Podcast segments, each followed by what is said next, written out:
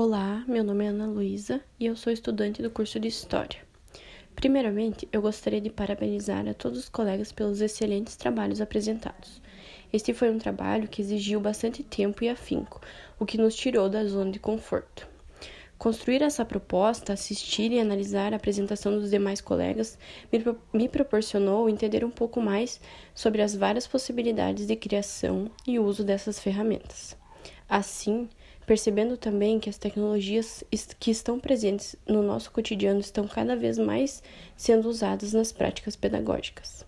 Além disso, pude entender a importância dos objetos de educação para facilitar o ensino e a aprendizagem. Vemos que os objetos de aprendizagem são ótimas ferramentas inclusivas que alcançam pessoas com diversas limitações, sendo assim de suma importância para a criação de conhecimento.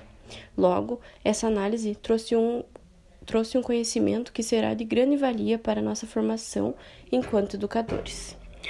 Ao fim, gostaria de parabenizar a todos os colegas pelos excelentes trabalhos.